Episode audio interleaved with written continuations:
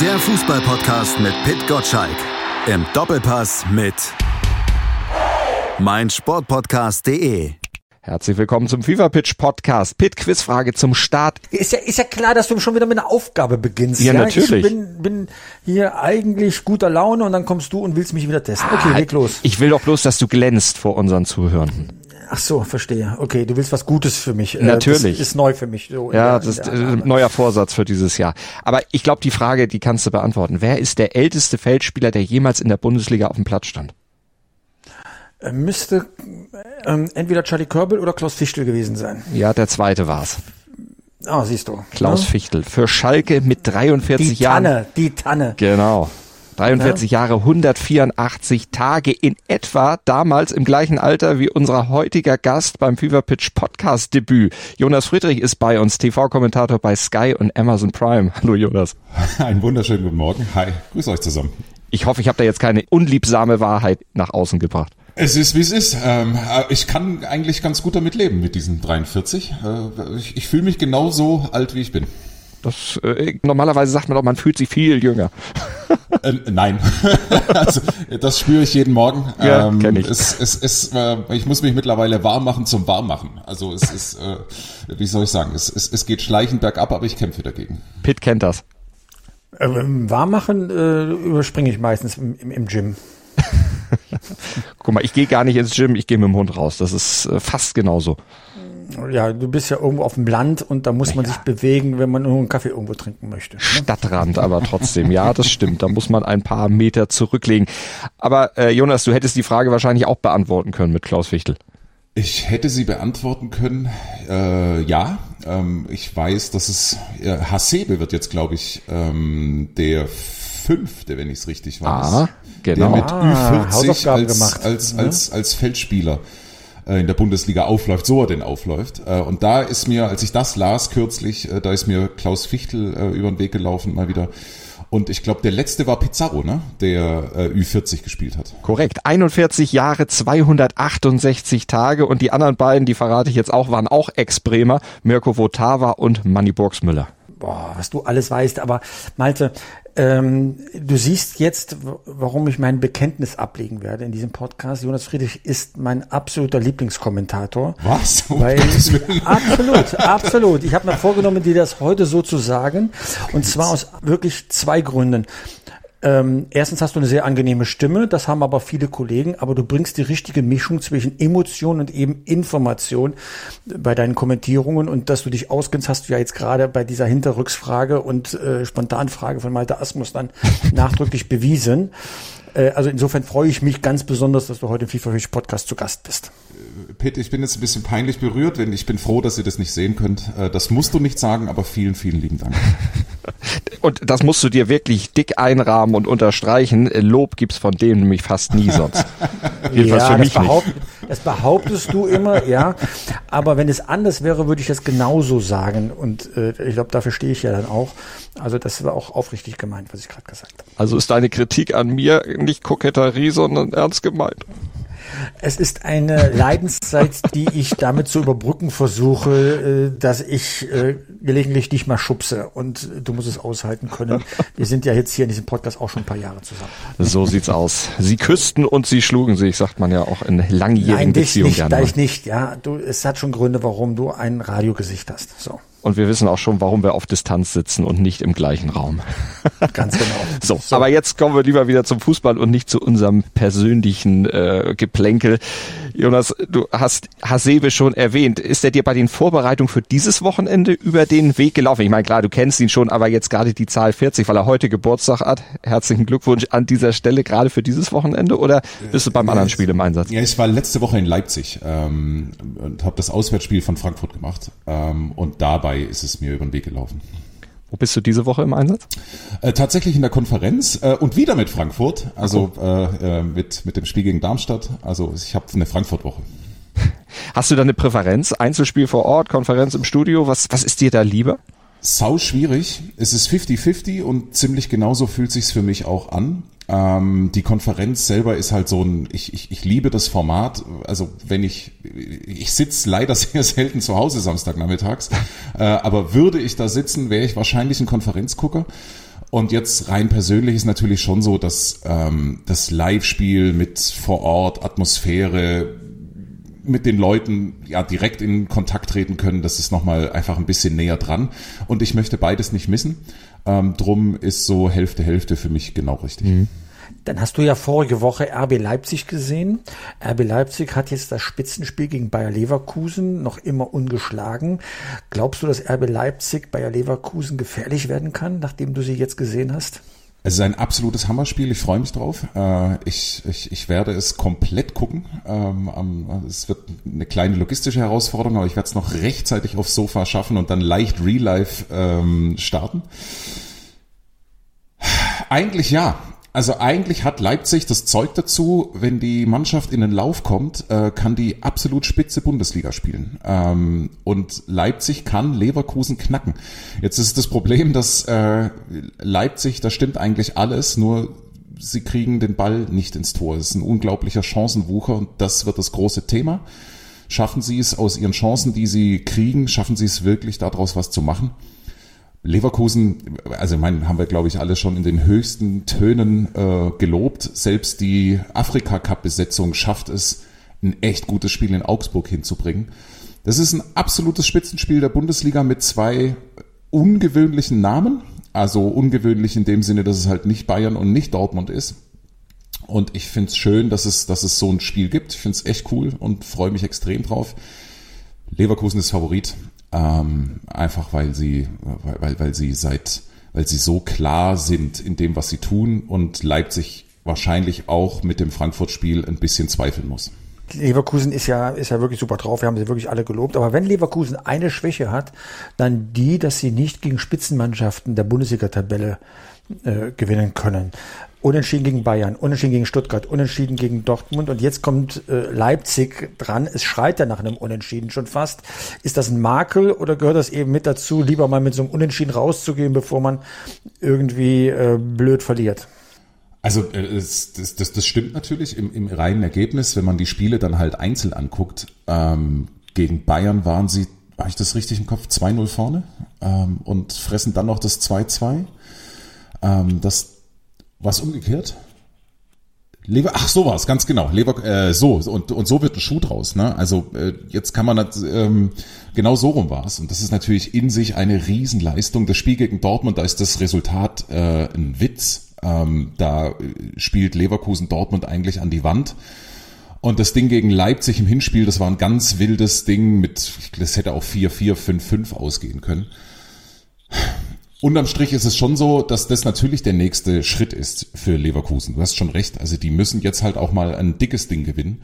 Ähm, nichtsdestotrotz ist es halt eine Riesenleistung, ungeschlagen zu sein und ähm, ist eigentlich vielleicht jetzt auch genau der richtige Gegner, äh, um diesen nächsten Schritt zu gehen vor allen Dingen eben auch mit Bayern-Qualitäten, dann eben auch in einem Spiel, wo dann ja gegen Augsburg ins Grunde die Mannschaft besser war, aber eben sich auch nicht belohnt hat, nicht so richtig durchkam und dann erst in der Nachspielzeit wirklich ja. zugeschlagen hat. Also diese, diesen Kopf einfach oben zu behalten ja. und das Ding durchzuziehen und nicht zu zweifeln, wie das doch in früheren Jahren bei Leverkusen oftmals der Fall das, war. Das ist genau der Punkt. Also ähm, ich glaube, Alonso hat einmal gewechselt.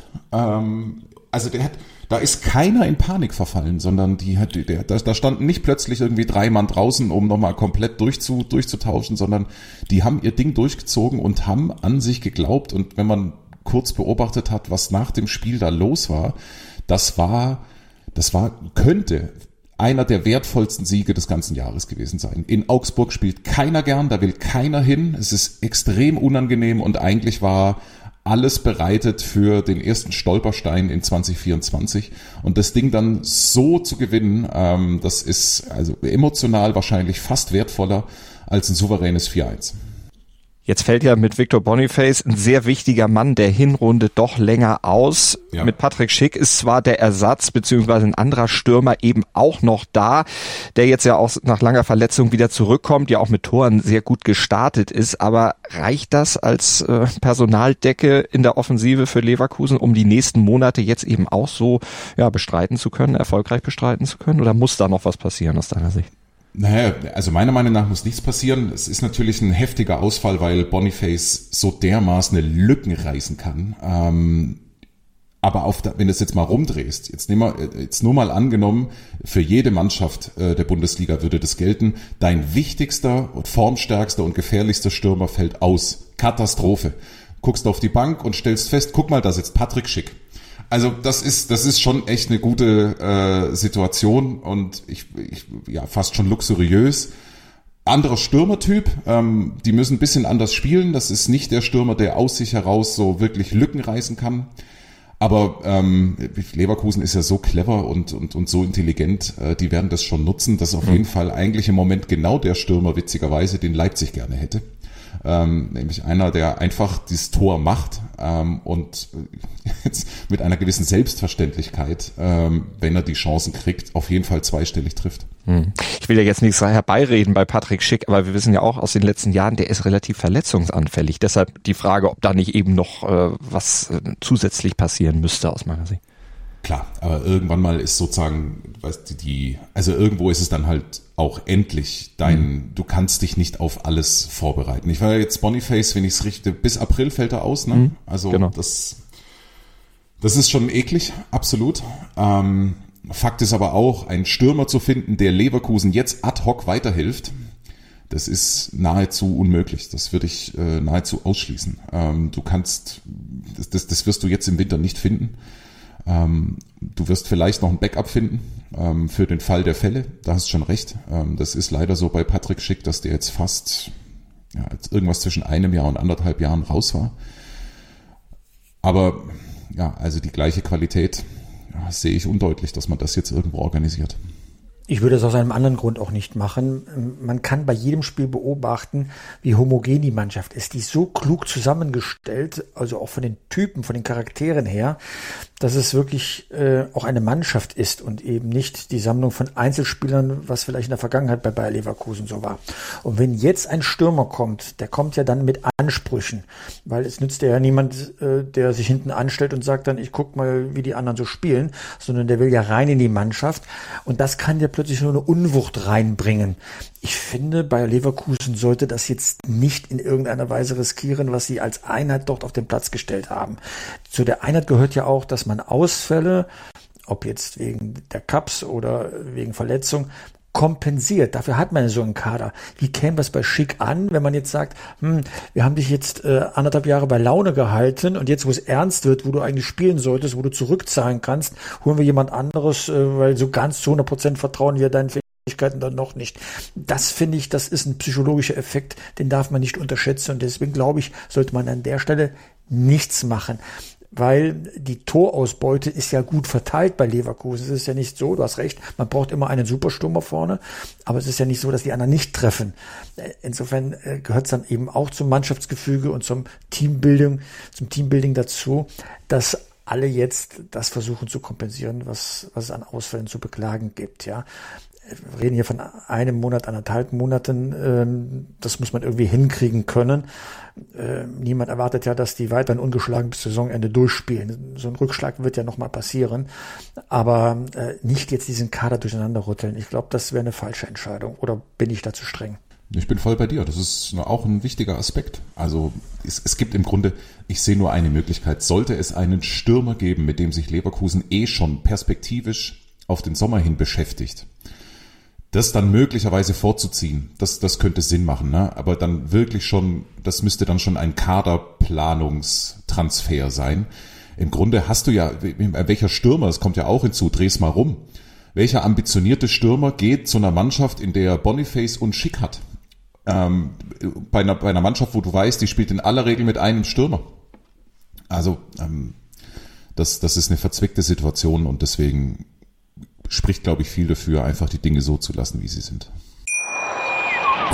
Hey, Malte Asmus von meinsportpodcast.de hier. Ab März geht's weiter mit unseren 100 Fußballlegenden. Staffel 4 bereits. Freut euch auf Slatan Ibrahimovic, Michel Platini, Cesar Luis Minotti, Paolo Maldini, um nur mal vier zu nennen.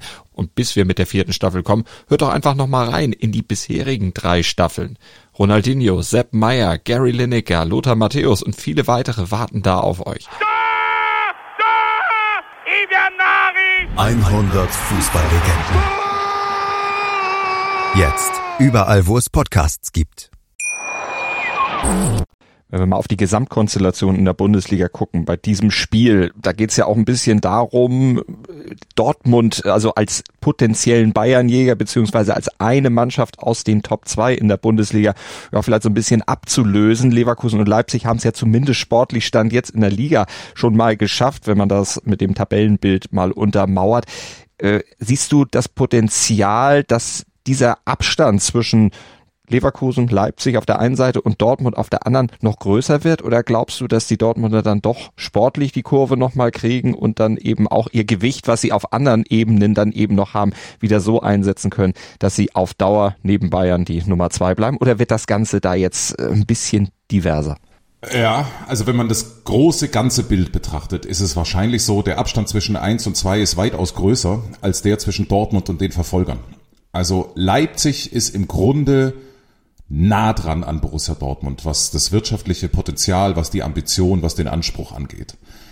Und Leverkusen ist auf einen Schlag sehr nah dran.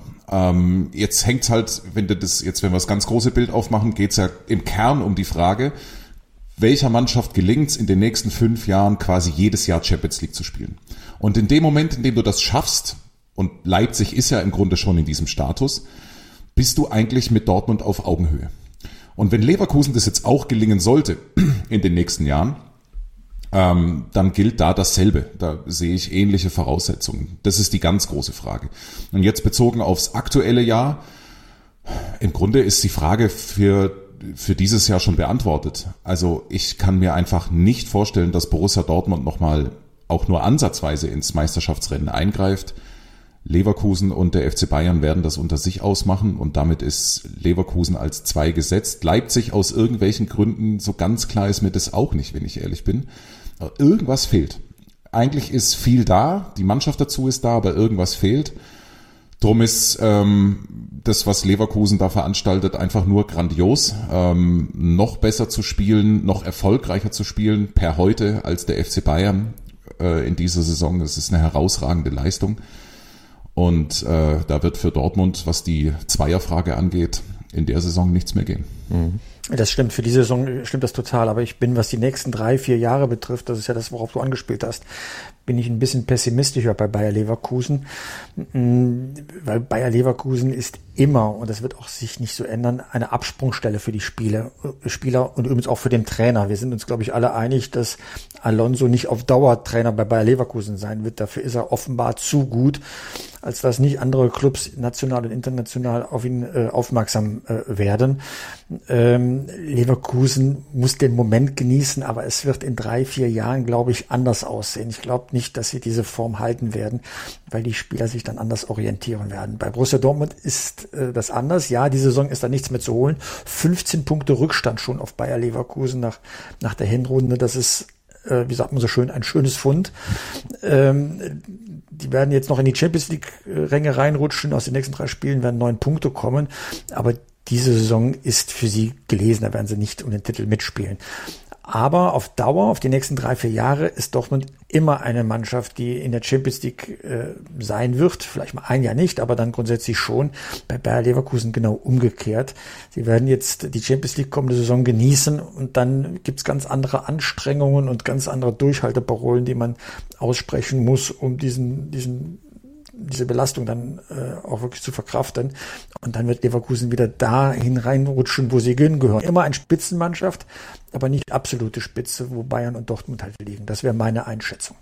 Jetzt hat Pitt schon in die Glaskugel geguckt, ohne dass ich ihn gefragt habe, äh, zu Borussia ja, Dortmund drei Spiele schon Reflex, im Voraus getippt. Pavlischer Reflex, Pavlischer Reflex bei dir, ja. So. Aber ist doch gut. Aber das, das bringt uns vielleicht zur Frage bei Dortmund, dass diese Personalien, die da jetzt im Winter passiert sind, eben Edin Terzic noch zwei Aufpasser zur Seite zu stellen, wie wir ja jetzt gehört haben, mit Nuri Sahin ein Offense-Coach und mit Sven Bender einen Defense-Coach zu verpflichten. Geht das gut aus deiner Sicht? Ist das ein erfolgsversprechendes Mittel für den BVB? Also es ist auf jeden Fall ein sehr, sehr interessanter Weg, den Dortmund da geht. Und es ist, es weicht ja ab von, von, von, vom ganz normalen äh, Playbook, äh, das man eigentlich für Borussia Dortmund irgendwie so aufgeschlagen hätte. Ich finde es schon echt faszinierend. Also es ist eine Hinrunde, die rein auf die Bundesliga bezogen extrem enttäuschend ist. Und äh, in so einem in so einem so eine ganz äh, auch auch immer schwächer wurde. Ne? Also die Tendenz war ja war ja war ja immer schwächer werdend. Und trotzdem entscheiden sie sich im Winter dazu, den Sportdirektor da zu belassen, obwohl der echt Feuer hat, und den Trainer da zu belassen, ähm, obwohl es auch echt viele Argumente gegeben hätte, sich zu trennen. Und jetzt sozusagen, es ist ja irgendwie auch so ein Stück weit typisch Traditionsclub und auch ein Stück weit typisch Dortmund. Ich hole mir so eine Art DNA zurück ins Haus. Ich finde, es ist ein faszinierender Schachzug, den keiner äh, vorausgesehen hat. Ich bin extrem gespannt. Eigentlich wenn man von ganz draußen drauf guckt, muss man hochgradig skeptisch sein, weil man sich analog vor zwei Jahren die Situation mit Marco Rose quasi den Nachfolger schon im Haus behalten hat. Damals Terzic als irgendwas Sportdirektor, keiner hat gewusst, für was er eigentlich zuständig ist. So, und jetzt habe ich die identische Situation, weil natürlich auch klar ist, jetzt nur mal angenommen, Pitts Voraussage geht nicht auf und die nächsten drei äh, Spiele gehen halt nicht für Borussia Dortmund aus, sondern sie äh, machen gerade so weiter, verlieren vier, fünf Mal und gehen aus der Champions League raus würdest du ja automatisch, würde sich automatisch eine Situation ergeben, in der die Frage ist, wann übernimmt jetzt Nuri Shahin? Oder eben Sven Bender. Ja. Ähm, und das ist ja eine total gefährliche Konstellation. Es ist aber tatsächlich so, das weiß ich, dass Edin Terzic, äh, dass es im Grunde auch seine Idee war, äh, diese, die, die Jungs dazu zu holen. Und das finde ich absolut außergewöhnlichen ähm, ja, Schachzug. Und wer weiß, also jetzt gehen wir es mal einfach mit einem gewissen Optimismus an. Vielleicht ist ein Stück weit zumindest das ein Element, das gefehlt hat. Äh, vielleicht finden Mannschaft und Trainer so auch wieder zusammen, denn da gab es auf jeden Fall, sagen wir, Brüche oder, oder schwerwiegende Fragen in diesem Binnenverhältnis. Und äh, die haben das Ganze jetzt natürlich mit äh, in Tateinheit gewissermaßen mit Jadon Sancho, was an sich ja auch schon ein total bemerkenswerter ähm, ja, Move wäre das ist auf jeden Fall so, dass Dortmund die spannendste von allen Mannschaften eigentlich ist. Jetzt rein, was, was die Geschichten und die Entwicklung angeht in der aktuellen Saison, ist das äh, eigentlich Woche für Woche äh, ja extre extrem spannend und unterhaltsam und interessant, wie das bei Dortmund so weitergeht. Schauen wir mal, Samstag 15.30 dann erstmal das Gastspiel beim ersten FC Köln. Der Dortmunder, da treffen sie übrigens auf einen, der sie schon mal geärgert hat. Timo Schulz damals mit dem FC St. Pauli in der Saison 21-22 im Achtelfinale des DFB-Pokals. Der hat den damals amtierenden Titelträger Borussia Dortmund mit den St. Paulianern damals rausgeschmissen, aber solche Vergleiche macht, stellt man ja gern mal an, aber Jonas, doll aussagekräftig sind die sicher nicht. Jetzt willst du auch zeigen, dass du deine Hausaufgaben Natürlich. gemacht hast. Natürlich, ne? ich versuch's jetzt. Hast du auch mal deine gesammelten Informationen einmal auf den Tisch gelegt. Ganz toll, Malte. Ganz toll hast du das alles angelesen. Verdammt, ja. wieder durchschaut worden.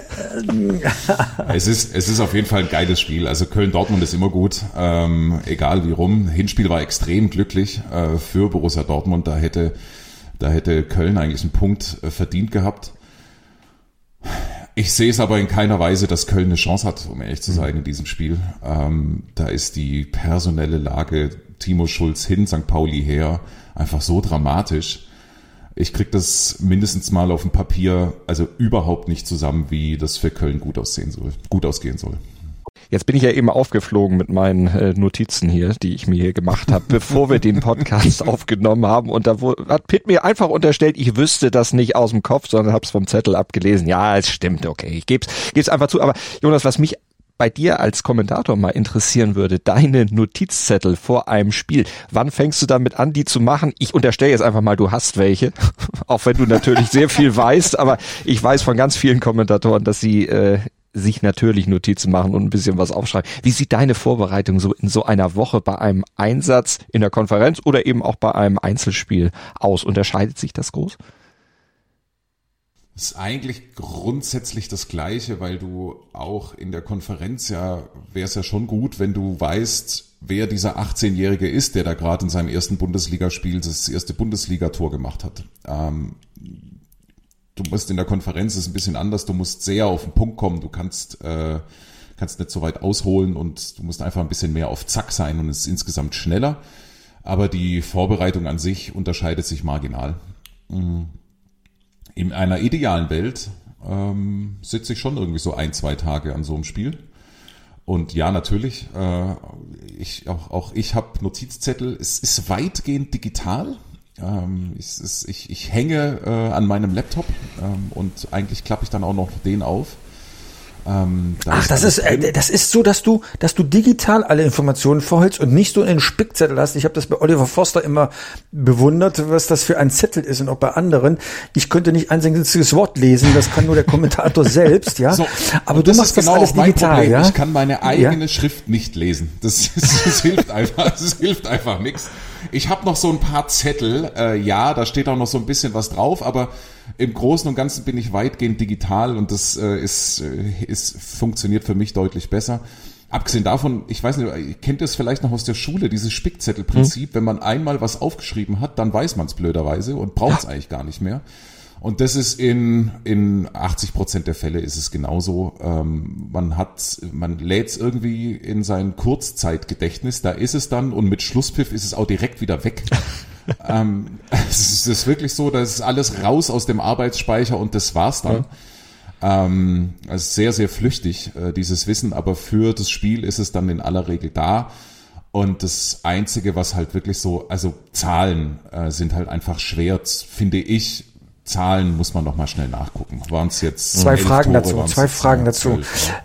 Hörst du dir deine Kommentierung danach nochmal an, um zu analysieren, wo du dich verbessern kannst? Erste Frage. Zweite Frage. Was war dein größter Schnitzer? Ähm, okay.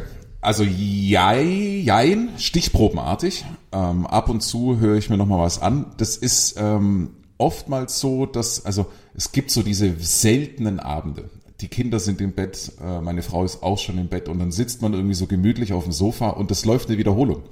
Und dann äh, kommt einem ja manchmal, kommt manchmal halt auch ein Spiel, das ich selber kommentiert habe und das sind dann eigentlich die Gelegenheiten, wo ich irgendwie so denke, ach guck mal, das höre ich mir jetzt an. Aber, Ähm, aber du merkst schon, dass du das bist und motzt nicht rum. Was erzählt der? Nach fünf Minuten fällt's mir ein. Ja. Und, und wenn du dann deine eigene Stimme hörst, geht es dir dann genauso wie mir? Ich kann mich selbst nicht hören, weil ich denke, was für eine schreckliche Stimme ich dann habe. Geht dir das auch als Profi so oder ist das so etwas, was uns Amateuren gemein ist? Also ich, das war, das war in der Anfangszeit so. Ähm, und dann habe ich mich irgendwann mal dran gewöhnt. Also ähm, ich, nee, das geht mir nicht mehr so. Ich, ähm, ich, ich, ich bin, wenn du so willst, im, im Reinen mit der Stimme, äh, die, die, die, mich da, äh, die, die ich da höre. Ähm, aber ich weiß genau, was du meinst.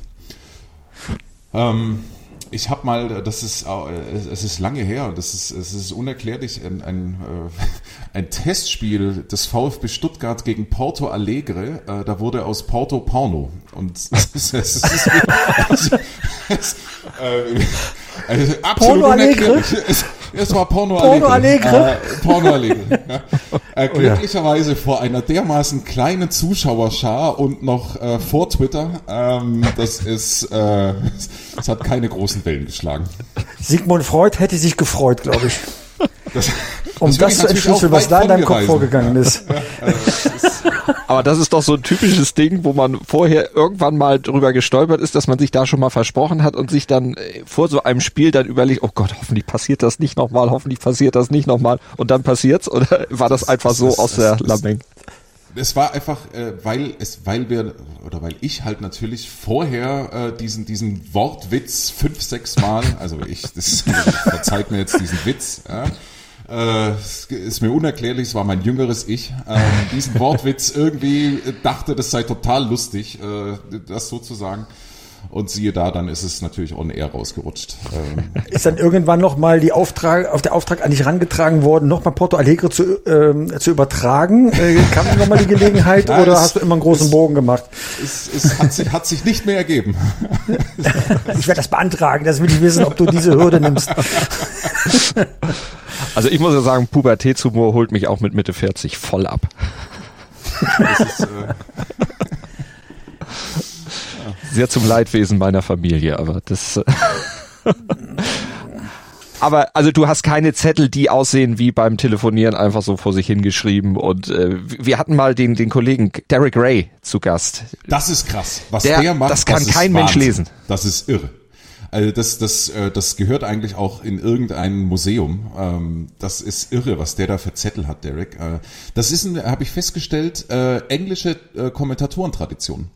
Also ähm, wenn man, ich bin gelegentlich darf ich in England ja sein und dann guckt man natürlich auch immer so, Mensch, was machen denn eigentlich so die Kollegen? Und das sind, das ist irre, was die für Kunstwerke haben. Also das, die, die, da wird die Handschrift noch hochgehalten häufig sehr, sehr kunstvoll dann in so Folien auch eingeschweißt, damit äh, es auch nicht nass wird vom Regen. Und, und äh, also es, es, es, sieht, es sieht großartig aus. Ähm, für mich geht's, ich wüsste in keiner Weise, was ich damit anfangen soll, wenn ich erst einmal meine eigene Schrift entziffern müsste. Da wäre ich verloren. Ähm, eigentlich ist ja die Kunst genau nicht auf die Notizen zu gucken, weil man dann Gefahr läuft, in genau der Sekunde die gelbe Karte zu verpassen äh, die gezückt wird. Ähm, aber Derek Ray, äh, wirklich äh, grandios an der Stelle. Ich habe das auch schon ein paar Mal äh, sehr, sehr bewundernd mir angeguckt, äh, was er da zusammenmalt. Pitt hatte auch ein Foto von seinen Notizen mal im Fever Pitch Newsletter drin. Den könnt ihr übrigens auch abonnieren. Werktag 6.10 Uhr kommt er dann in euer E-Mail-Postfach. Einfach abonnieren unter feverpitch.de wo du deine Gastspiele im Ausland angesprochen hast, vor allen Dingen ja Champions League für Amazon Prime an der Seite von Benny Hövedes. Kommentierst du lieber allein oder lieber mit Co-Kommentator? Ähm, mittlerweile ganz klar Co-Kommentator. Ähm, ich finde es eigentlich relativ einfach. Ähm, Dialog schlägt Monolog. Das ist im, im, im, echten Leben so und ich empfinde es auch im Kommentar so. Ähm, ist es lebendiger, ist es unterhaltsamer und die Expertise ist natürlich äh, unschlagbar. Ne? Also ich, äh, Benny Höge, das ist ein Weltmeister, dem äh, Dinge zustehen zu sagen, die mir nicht zustehen. Also wenn ich, ich kann mich an eine Szene beispielsweise erinnern, da finde ich es ganz plastisch. Abgefälschter Ball von einem Verteidiger äh, fällt ins Tor. Da wäre meine normale Einschätzung gewesen, oh, jetzt echt blöd gelaufen, kann keiner was dafür. Benny Höwe das sagt, hey, so also kannst dich halt auch nicht in den Ball reindrehen, das ist ja klar, dass das passiert. Und das ist halt so ein Satz. Und der Verteidiger, dem das passiert ist, das war übrigens französischer Weltmeister. Und jetzt kannst du dich halt fragen, also ähm, oder eigentlich kann ich mir die Antwort gleich selber geben. Mir steht es in keiner Weise zu, was soll ich einen französischen Weltmeister kritisieren für sein Abwehrverhalten. Benny Höwe, das kann das. Und das finde ich ist ein sehr feiner Unterschied, der bilde ich mir zumindest ein, ähm, ja einfach einen schönen Mehrwert bringt und äh, nochmal eine andere Perspektive. Oh, oh, Jonas, da muss ich dir widersprechen. Ich finde, das steht dir zu. Du bist als Fachmann genau dafür am Mikrofon, dass du die Zuschauer auf etwas aufmerksam machst, was die Zuschauer nicht sehen. Das Problem liegt woanders. Wenn du selbst gespielt hast, siehst du mehr, was auf dem Platz läuft. Das heißt, der Erkenntnisgewinn für einen selbst ist ein anderer. Da bist du natürlich viel besser als der normale Zuschauer, aber ein Weltmeister wie Benny Hövedes noch mal besser als du als Kommentator, der so hochklassig nicht gespielt hast. Ändert aber nichts daran, dass dir das das zusteht, mir als Zuschauer zu sagen, Achtung, da läuft gerade etwas schief. Ich finde, da können die Kommentatoren auch bei Sky noch viel mutiger sein, nicht nur wiederzugeben, was passiert, sondern mir auch das Wie und Warum noch mehr nahe zu bringen, damit ich über den Kommentator einen Mehrwert bekomme beim Fernsehgucken. Also da finde ich, da solltest du mutiger sein. Oder ist das Policy, dass man sich da zurückhält, weil es sonst äh, anmaßend wirkt? Vielleicht hat sich da ja auch im Zuschauerverhalten etwas geändert, was die Erwartungshaltung betrifft. Also es ist eine, ich weiß genau, was du meinst und das ist eine feine Linie. Ähm, in mir schlagen zwei Herzen. Einerseits bringe ich meinen Kindern bei, Kinder, keiner mag den Klugscheißer. Und das, das finde ich. Und das von einem Journalisten, na super.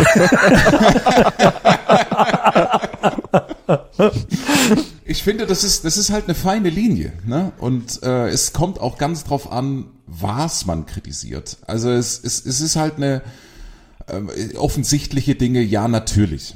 Und natürlich ähm, Dinge, die, die, die einfach nachzuvollziehen sind, absolut. Aber bin ich jetzt derjenige, der sagt, also die Aufstellung, die, was weiß ich, äh, Edin Terzic da jetzt gewählt hat, äh, das ist ja totaler Quatsch, kann ich nicht nachvollziehen. Das ist, das ist in meinen Augen an, es fühlt sich für mich anmaßend an, weil ähm, der sieht die Mannschaft fünfmal die Woche im Training hat, es, es hat eine ganz andere Entscheidungsgrundlage, was die Information und das persönliche Gespür und äh, alles weitere angeht, als ich. Also würde es mir nie in den Sinn kommen, eine Aufstellung zu hinterfragen. Ich kann dann hinterher feststellen, ist nicht aufgegangen und möglicherweise war das und das der Grund dafür und das ist ein bisschen überhaupt das Kommentatorengeheimnis. Ist einfach besser hinterher plausibel zu erklären, warum das jetzt so und so gelaufen ist als vorher. Aber das ist eigentlich genau die feine Linie, äh, die ich da sehe und jetzt auch bei einer, was weiß ich, bei einem individuellen Verteidigungsverhalten, bei dem jetzt der Fehler nicht komplett offensichtlich ist. Und du hast schon recht, ich wäre halt auch einfach nicht drauf gekommen, das zu kritisieren, ähm, wenn dann so ein abgefälschter Ball reingeht. Ein Fußballer selber, ein, noch dazu einer, der auf dem Niveau gespielt hat, der sieht natürlich auch glücklicherweise andere Dinge äh, als ich. Dem steht das dann halt auch irgendwie einfach eher zu. Ähm, und es ist keine Policy, sondern das ist, das ist sehr individuell und ich glaube, das geht bei uns Kommentatoren auch ein Stück weit auseinander. Der eine ähm, ist, ist meinungsfreudiger, der andere vielleicht ein bisschen zurückhaltender. Und das macht jeder so ein Stück weit mit sich selber aus. Wie viel Taktik-Nerd muss denn aus deiner Sicht ein Kommentator sein? Ähm, da habe ich persönlich so eine kleine Reise absolviert, bilde ich mir ein, und ähm, hatte auch mal so eine Phase, wo ich dachte, also das ist extrem wichtig, dass ich jetzt alle Zusammenhänge dort erkenne und dann auch gut erklären kann und habe festgestellt, es ist eher ein Irrweg für mich persönlich. Ähm, ich bin davon weggekommen. Ähm, für mich funktioniert das nur bedingt. Der großes, das große Thema ist, um es richtig erklärbar, nachvollziehbar erklärbar zu machen, müsste man das Bild anhalten. Und dann müsste man sagen, so, stopp, und jetzt guck mal hier, jetzt passiert gleich das, und an diesem Verhalten ist jetzt das das Problem. Geht aber nicht. Ähm, das Bild ist extrem schnell und es ist extrem und, und es entsteht sehr schnell eine sogenannte Text-Bildschere. Wir sind jetzt sehr nerdig hier gerade, aber das ist eigentlich genau das, ähm, was ich vermeiden möchte. Mhm. Ich möchte nicht über irgendetwas ähm, drüber quatschen, was gerade gar nicht zu sehen ist. Und ähm, stelle einfach fest, muss dann natürlich auch immer dich fragen, für wen machst du das? Und jetzt ist es, was weiß ich, wenn wir jetzt gerade zum Beispiel die Champions League nehmen, ähm, ist es ja in aller Regel so, dass das Publikum auch ein bisschen breiter ist.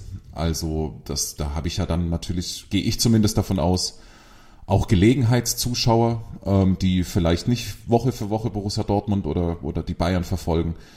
Und allerspätestens da ist, habe ich eigentlich das Gefühl, also machen wir auf gar keinen Fall ein Trainer-Taktik-Seminar, sondern wir bleiben, ähm, wir bleiben bei den ja, bei den, bei den, bei den etwas größeren Zusammenhängen und Geschichten. Ähm, ja, deswegen bin ich eigentlich ähm, jetzt nochmal zum Ausgangspunkt zurück. Ich bin eigentlich eher davon abgekommen ähm, und versuche es ähm, so verdaulich wie möglich zu halten, was taktische Elemente angeht. Vernimmt sich, was man will, dann wilde Gerüchte entstanden. Fast nichts davon stimmt. Tatort. Sport. Wenn Sporthelden zu Tätern oder Opfern werden, ermittelt Malte Asmus auf meinsportpodcast.de. Folge dem True Crime Podcast, denn manchmal ist Sport tatsächlich Mord. Nicht nur für Sportfans. Jetzt hast du gesagt, wir wissen es ja auch, dass du auch ein England-Fan bist, auch regelmäßig die Premier League für Sky auch kommentierst und in der Vergangenheit ja auch schon länger kommentiert hast. Eric Dyer, der wird dir da auch über den Weg gelaufen sein. Was versprichst du dir von ihm jetzt in der Bundesliga bei Bayern? Also das ist natürlich, ähm, Eric Dyer ist jetzt bei, bei den Spurs, war mal eine Zeit lang dort ein absoluter Topmann, ist ähm, da jetzt nicht mehr erste Elf gewesen. Fakt ist aber auch, es gibt sehr, sehr viele oder viele gute Gründe, warum das für die Bayern jetzt der richtige Mann ist. Es ist eine pragmatische Lösung und war möglicherweise nicht das, die, die, die, die, der Nummer eins äh, Transfer. Aber wenn man sich das Profil anguckt, löst er halt genau das Problem, das die Bayern haben. Vielseitig, äh, in der Abwehrkette im Grunde äh, könnt, könnte er zwei Probleme lösen. Ähm, darüber hinaus ist es ein Premier League-Spieler, ne? ähm, der, wer weiß, wenn er in Form kommt, äh, auch echt äh, vielleicht sogar wieder Richtung Nationalmannschaft gehen könnte. Das ist weit weg, aber äh, könnte. Und es ist sau schwer für einen Club oder für eine Mannschaft wie den FC Bayern einen Spieler zu finden, äh, der sofort weiterhilft. Also erinnert ihr euch noch an Daily Blind? Mhm. Das, das ist irre. Ne? Also ja, natürlich. Also das ist noch gar nicht so lange her. Der hat exakt keine Chance gehabt, in dieser Mannschaft Startelf zu spielen oder überhaupt ein paar Minuten zu sammeln. Das Niveau in dieser Mannschaft ist so hoch. Ich brauche jemanden, der, ähm, ich brauche einen exzellenten Fußballer, der noch dazu extrem fit ist und sofort irgendwie spielt, damit er sofort irgendwie spielen kann. Ähm, das, das, das, das Angebot ist sehr, sehr dünn, ähm, auf das sich die Bayern da stützen können. Und so gesehen ist Eric Dyer wahrscheinlich die bestmögliche Option, die man in der Wintertransferphase finden kann. Dünnes Angebot. Wird noch was passieren aus deiner Sicht? Muss noch was passieren? Weil viele ja sagen, also wenn da nicht mindestens noch einer kommt, dann ist das äh, eine verlorene Transferperiode. Weiß, also es würde auch so gehen. Die, die, die, es, ist, es, ist ein, es ist eine relativ dünne Mannschaft, ähm, aber das, das, das könnte funktionieren. Jetzt denken wir uns die, die Afrika-Cup-Fahrer äh, wieder zurück. Ähm, dann funktioniert es eigentlich. Mit Eric Dyer ist eigentlich schon die Schlüsselpersonalie da. Ähm, ich glaube nicht, dass der FC Bayern noch einen Mittelfeldspieler holt. Das halte ich für nahezu ausgeschlossen, jetzt in diesem, in diesem Winter, weil sie es auch nicht mehr müssen mit Eric Dyer ist im Grunde so, dass äh, Goretzka fürs Mittelfeld wieder frei ist. Und dann ist im Mittelfeld eigentlich eine, ein, ein Überangebot da. Und jetzt würde mir eigentlich ad hoc kein Mannschaftsteil äh, mehr einfallen, auf dem eine dringende, äh, ein dringender Bedarf besteht. Also Eric Dyer ist da schon nahezu ideal. Ich könnte mir eigentlich nur noch vorstellen, dass, ähm, dass die Bayern nur unter der Voraussetzung was machen sollte, sich noch etwas ergeben oder sie schaffen es, einen Langfristtransfer vorzuziehen, so wie wir es vorhin bei Leverkusen auch schon hatten. Wenn das aus irgendeinem Grund ähm, plötzlich äh, sich ergibt, dann könnte da noch was gehen. Aber ansonsten glaube ich, dass die Bayern eigentlich so äh, auch in die Rückrunde gehen können. Gestählt durch dieses Trainingslager in Portugal. War das nötig aus deiner Sicht für den Feinschliff? Du hast die Bayern ja oft gesehen in dieser Saison. Ähm, ja, unbedingt. Also es ist schon so, dass ähm, es für die Bayern auch sehr oft günstig gelaufen ist und viel an der individuellen Klasse ja, der Offensive hängt. Also Harry Kane im, im Zusammenspiel mit äh, Leroy Sané, mit Kingsley Coman plus Musiala. Darauf ist sehr viel aufgebaut als Mannschaft gewissermaßen so wirklich mit, mit eingeschliffenen Mechanismen und, ähm, und, und, und Feinheiten ist es den Bayern wirklich nur selten gelungen, Spiele zu entscheiden. Die Leistung ist echt gut. Ne? Also ich, mhm. ich will das in keiner Weise schmälern. Wenn man alles anguckt, was es an Umständen gegeben hat für den FC Bayern, vor allen Dingen die Verletzungen, das knüppelharte Programm und, und, und, ist das eine Top-Leistung gewesen. Aber ähm, Thomas Tuchel und die, die weiß natürlich auch ganz genau, ähm, dass es oftmals eng war, ähm, dass das Spielglück auch ein paar Mal auf, auf Münchner Seite war und dass es ähm, so natürlich schwer werden kann. Es hängt ganz viel an, an Verletzungen, ähm, wenn die Bayern fit bleiben und jetzt noch dazu ähm, dieses Chance nutzen, dieses Trainingslager nutzen, um so ein paar Dinge noch einzuschleifen, ähm, um sie als Mannschaft besser zu machen. Da ist alles möglich in der Rückrunde. Dann sind wir gespannt. Auf diese Rückrunde werden Sie natürlich verfolgen, sowohl mit Jonas bei Sky als auch die Champions League bei Amazon Prime. Jonas, vielen Dank, dass du da warst heute bei uns. Sehr gern. Vielen Dank für die Einladung und die Zeit mit euch. Und bis zum nächsten Mal. Dir auch, Pitt. Vielen Dank. Bis zum nächsten Tschüss, Donnerstag. Schönes Wochenende. Ciao, ciao. Fever Pitch, der Fußballpodcast mit Pit Gottschalk. Im Doppelpass mit meinsportpodcast.de.